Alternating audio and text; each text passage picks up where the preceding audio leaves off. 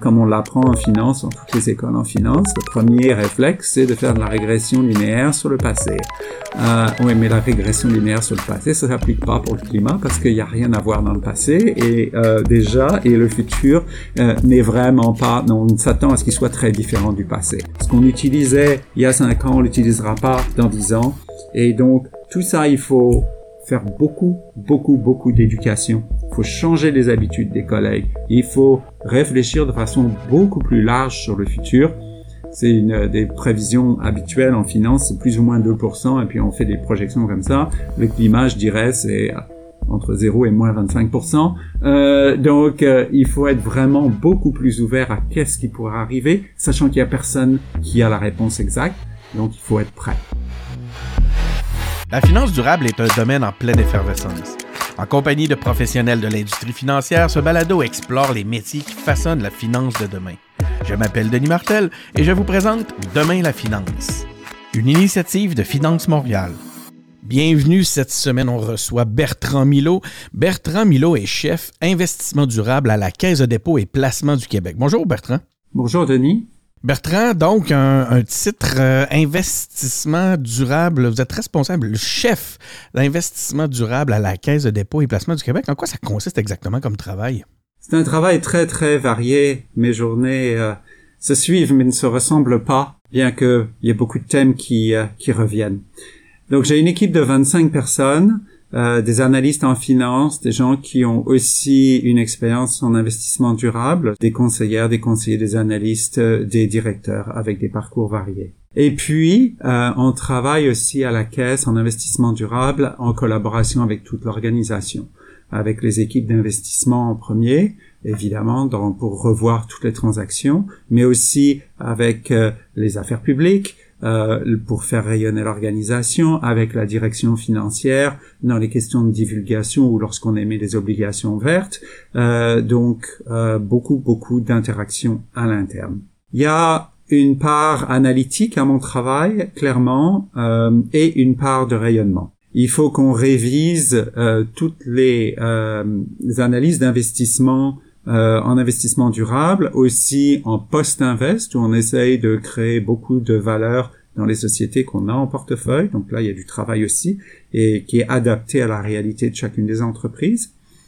Je réfléchis avec euh, mon équipe de gestion aux politiques et stratégies euh, pour aller de l'avant, pour être pragmatique, mais toujours plus ambitieux, euh, et euh, générer des nouveaux investissements à thématique durable et de la valeur en investissement. Et puis on fait aussi beaucoup de, de conférences, de forums pour faire euh, rayonner l'organisation.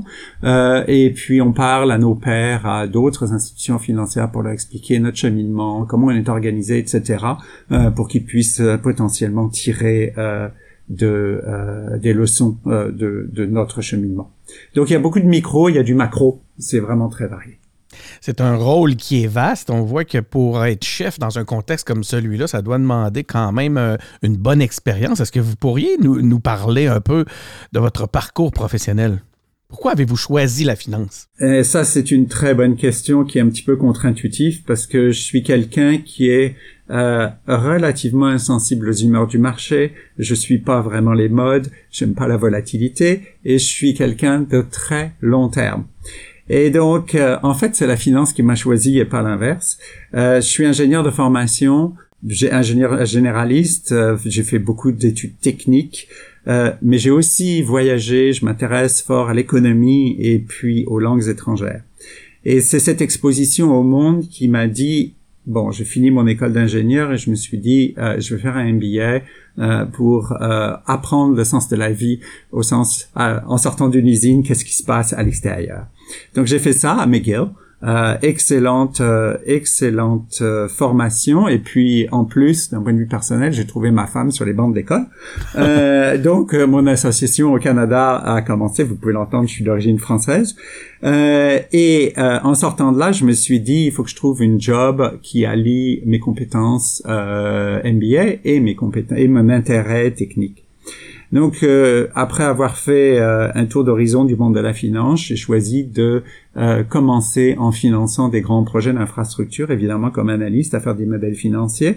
Donc des autoroutes, des ponts, des aéroports, des chemins de fer, du transport urbain, des choses bien concrètes, bien réelles. Et ça m'a appris donc la modélisation financière, la négociation de contrats, les relations avec les gouvernements et les parties prenantes, et puis l'ESG, euh, même dans les années 90, quand on fait de l'infrastructure, euh, il y a des enjeux d'insertion dans le paysage, a des enjeux de nuisance, des enjeux de bruit, des enjeux de de pollution et donc euh, c'est des choses qui sont complètement intégrales à l'investisseur en infrastructure.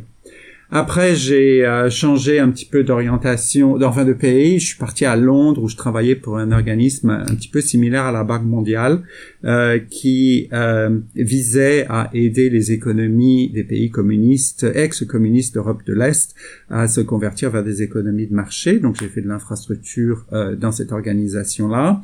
Et puis ensuite, revenu au Canada en 2002 où je gérais un fonds d'investissement qui investissait dans les marchés en croissance. Euh, et je suis rentré à la caisse il y a sept ans dans l'équipe de risque qui m'a donné une vue plongeante sur l'organisation euh, puisque j'étais responsable des risques transversaux, c'est-à-dire qui impactent toutes les classes d'actifs.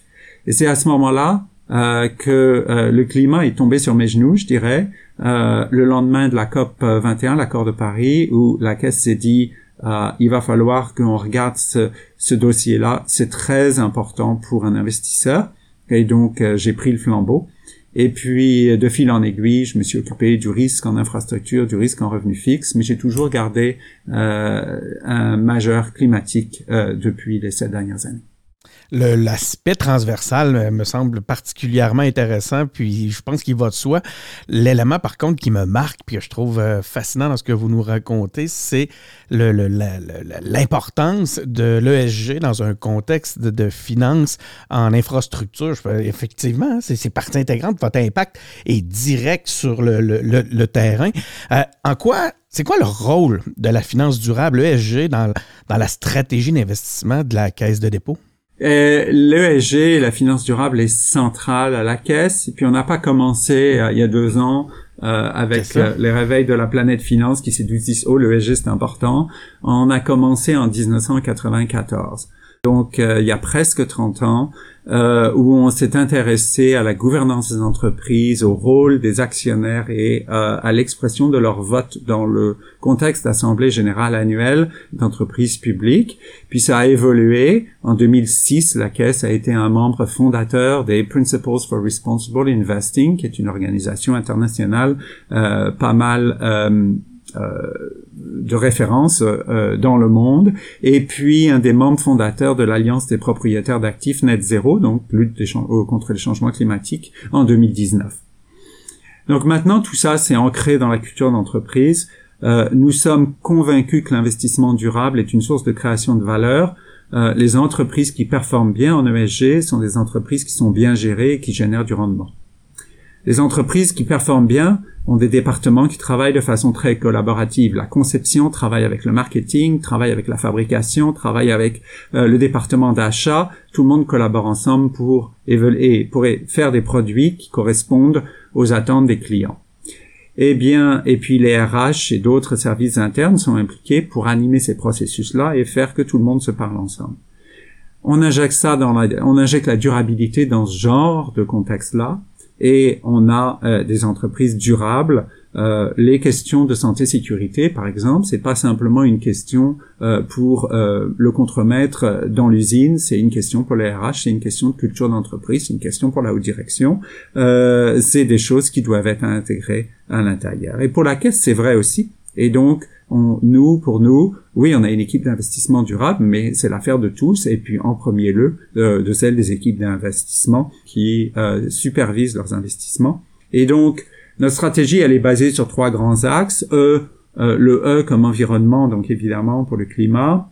Sur le social, le S, on est impliqué équité, diversité et inclusion. En fiscalité internationale pour s'assurer que les entreprises payent toutes euh, leur part juste euh, de euh, taxation, et puis toutes les questions de santé, sécurité, de droits humains et autres.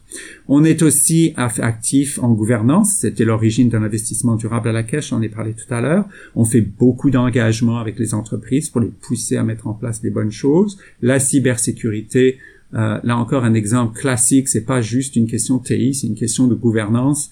Euh, c'est quelque chose de très important. La rémunération des hauts dirigeants, la composition du conseil d'administration et toutes les questions de vote actionnarial. Donc c'est très très large. On parle beaucoup de durable, on parle de ESG. Il y a dans ESG, vous l'avez mentionné, environnement. Pourriez-vous nous expliquer l'évolution de la stratégie climatique de la Caisse de dépôt? C'est un élément qui nous intéresse plus précisément ici à Demain la Finance. Donc nous on s'y est mis euh, on s'est mis dans le train euh, à la, le lendemain littéralement de l'accord de Paris qui était en décembre 2015 au mois de janvier c'était ok il va falloir qu'on fasse quelque chose.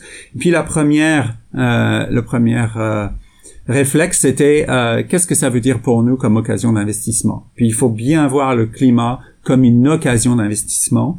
et donc c'était un des quatre piliers de notre politique de notre stratégie était euh, de faire des investissements verts, des, des investissements pro-climat. On en faisait déjà et on se désigne des cibles pour en faire beaucoup plus. Évidemment, ça, ça veut dire aussi prendre en compte euh, le climat dans toutes les décisions d'investissement, donc que ce soit des investissements verts ou des investissements gris. Euh, le climat est à l'ordre du jour pour bien comprendre comment est-ce que la société en question, la cible d'investissement, euh, contribue ou ne contribue pas, va être impacté ou ne va pas être impacté euh, par la question climatique. Donc on a intégré ça dans notre processus d'investissement. On s'est aussi fixé des cibles pour réduire l'intensité de notre portefeuille, c'est-à-dire réduire les émissions qui sont financées par la caisse.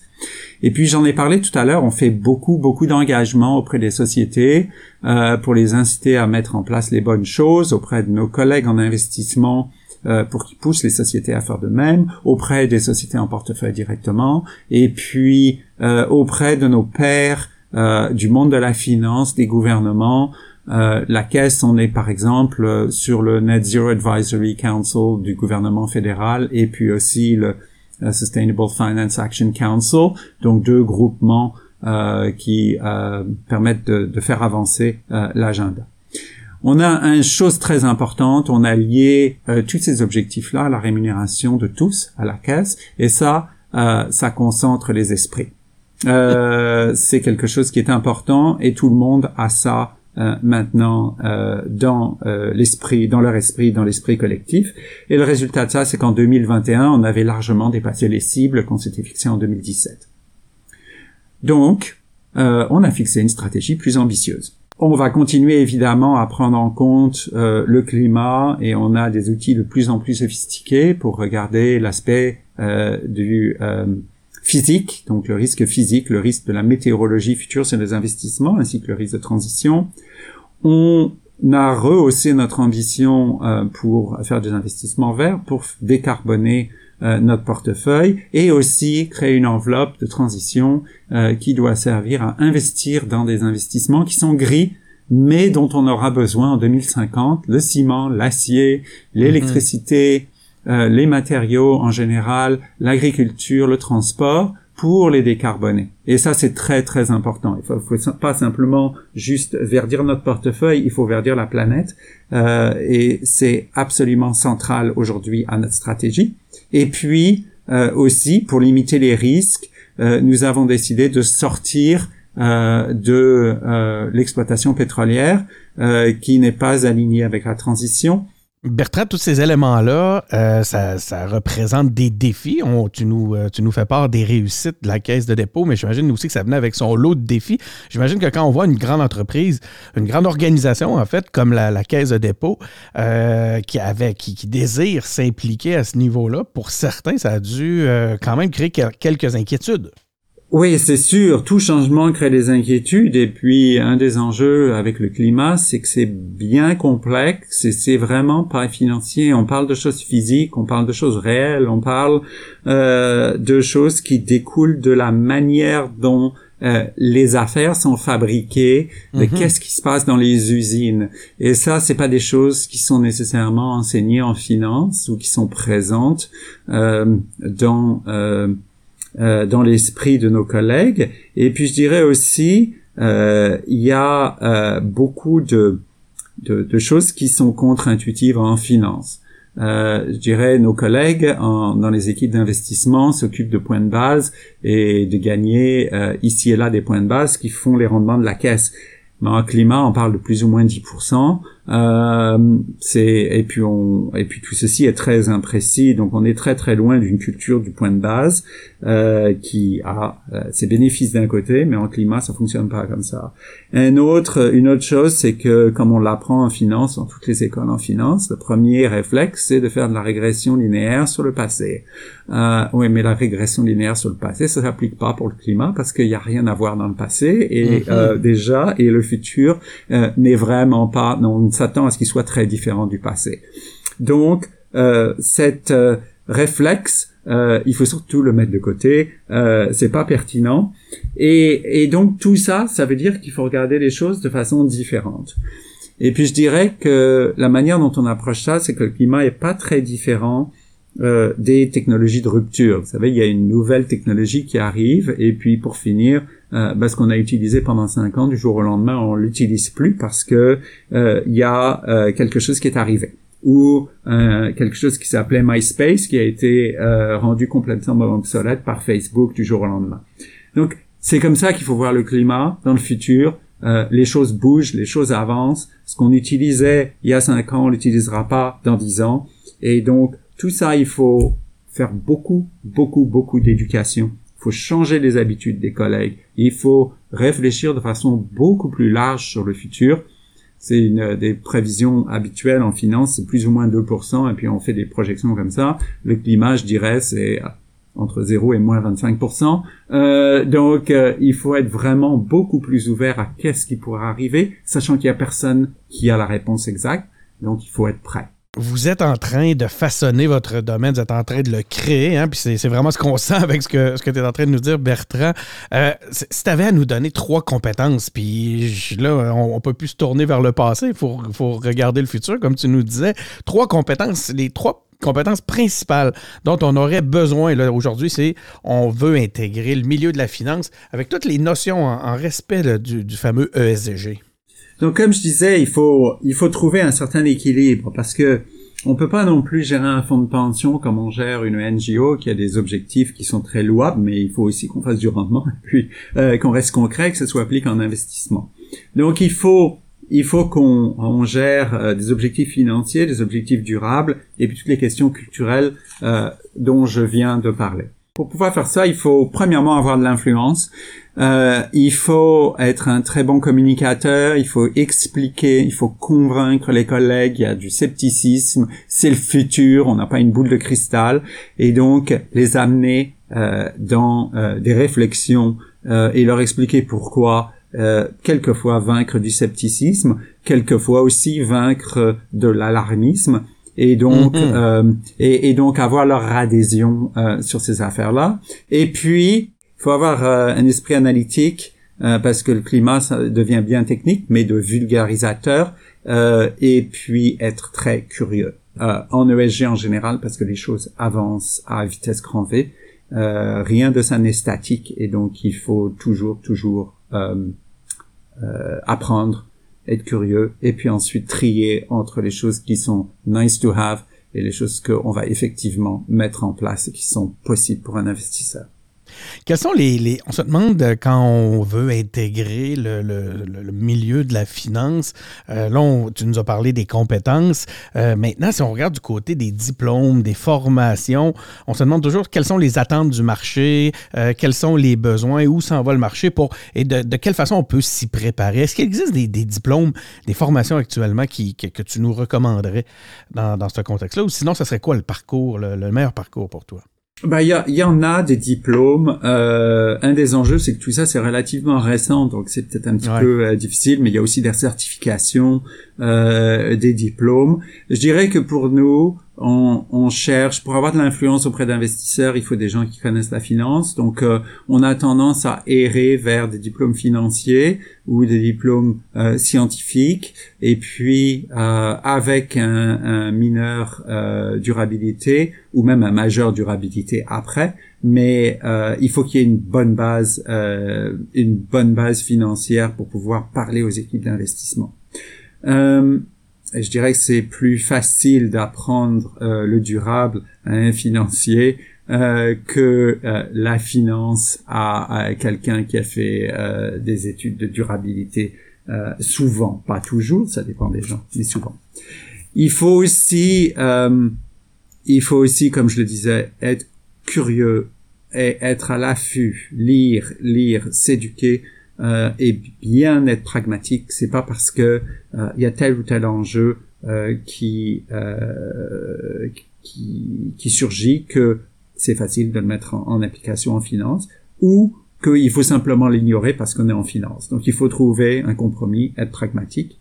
Et puis en ce moment, donc clairement il y a une guerre des talents dans le marché de la finance, mais donc c'est difficile de trouver euh, des gens avec de l'expérience, mais ce qu'on fait, c'est qu'on on embauche des stagiaires, euh, et puis ensuite, quand les stagiaires donnent satisfaction, ben on les garde. Euh, donc, une équipe très jeune et très motivée. Tu nous as parlé tantôt de la, de la lecture, l'importance de la lecture. Comment on fait pour rester à jour? Ça doit être un, des secrets, hein, de, bien, de lire tout ce qui passe. Mais comment on fait pour rester à jour dans, dans un monde, de, ce monde de la finance durable où tout est en train de se construire? Bah, il y a beaucoup d'organismes qui fournissent des analyses, des études. Euh, en changement climatique, il y a beaucoup de choses qui sont développées, des outils, etc. Donc il faut rester, il faut rester à l'affût des derniers développements, des derniers, des dernières choses. Euh, et puis comme partout, euh, il y a du hype dans certains points, dans d'autres euh, des choses concrètes. Et donc il faut toujours euh, arriver avec un esprit critique pour utiliser ce qui est utilisable et, et puis euh, laisser de côté les choses qui sont euh, euh, plus euh, fancy ou euh, difficiles d'utiliser. Il faut suivre les développements techniques et technologiques aussi, parce que quand on investit en durable, bien les, les, technologies avancent, en particulier toute la lutte contre les changements climatiques, et puis les évolutions réglementaires. les gouvernements ont un rôle à jouer en finance, euh, pour réglementer la finance, on le voit, mais aussi pour mettre en place tout le cadre nécessaire au système industriel et économique euh, à s'adapter. Et donc ça, c'est très très important, euh, surtout dans l'analyse des risques, l'analyse des, des, occasions d'investissement euh, et euh, tout l'écosystème. Qu'est-ce que la, la finance durable a apporté à ta pratique? Je dirais une euh, vue transversale, euh, une meilleure compréhension des enjeux climatiques, euh, euh des enjeux euh, durables. C'est, donc et puis de, de comment est-ce que les entreprises peuvent mettre ça en place, pas des choses faciles. donc c'était bon, j'ai déjà eu une longue carrière en finance, mais c'était mm-hmm c'était plus que la cerise sur le gâteau, c'était la moitié du gâteau cette affaire-là, mais euh, mais c'est euh, c'est ce qui est intéressant, c'est que c'est vraiment on parle de toutes les fonctions des entreprises, on parle de de gouvernance, on parle de ressources humaines, on parle de tout, tout ça. Il faut que les que tout le monde travaille ensemble et euh, et sur des dossiers qui sont quelquefois un petit peu compliqués. Si vous aviez en terminant un conseil pratique pour euh, notre audience, les gens qui nous écoutent, qui, qui, encore une fois pensent à intégrer le milieu de la finance durable, quel serait-il? Je dirais que c'est un métier passionnant. Euh, c'est euh, évidemment d'actualité et très très important parce que euh, la question de la lutte contre les changements climatiques, de la perte de biodiversité, etc., c'est des questions qui sont hyper hyper importantes. Euh, donc euh, très motivant. Euh, il faut penser, comme je le disais, c'est l'affaire de tous, c'est l'affaire des consommateurs, c'est l'affaire des entreprises, c'est l'affaire des gouvernements et de la finance. Donc il faut, euh, c'est un travail qui permet de rayonner, qui doit inclure tout ça. Il faut avoir une grande ouverture d'esprit, mais rester pragmatique. Bertrand Milo, chef investissement durable à la Caisse de dépôt et placement du Québec. Merci beaucoup. Ben merci Denis, enchanté d'avoir pu contribuer. Merci aussi à vous, chers auditeurs, d'avoir été à l'écoute. Si vous avez aimé cette entrevue, vous le savez, vous pouvez, en écouter plusieurs comme celle-ci euh, en vous abonnant au balado Demain la Finance. Vous pouvez nous trouver facilement sur Apple Podcast, sur euh, Google Podcast et sur Spotify. Vous pouvez aussi nous suivre hein, sur euh, nos réseaux sociaux, sur Twitter ou sur LinkedIn avec une simple recherche Finance Montréal. dans le champ de recherche va vous permettre de nous trouver. Aussi, vous pouvez nous suivre via notre site web www www.finance-montréal.com. C'est Denis Martel qui est au micro. Merci encore une fois d'avoir été à l'écoute et on se retrouve pour un autre épisode. Merci.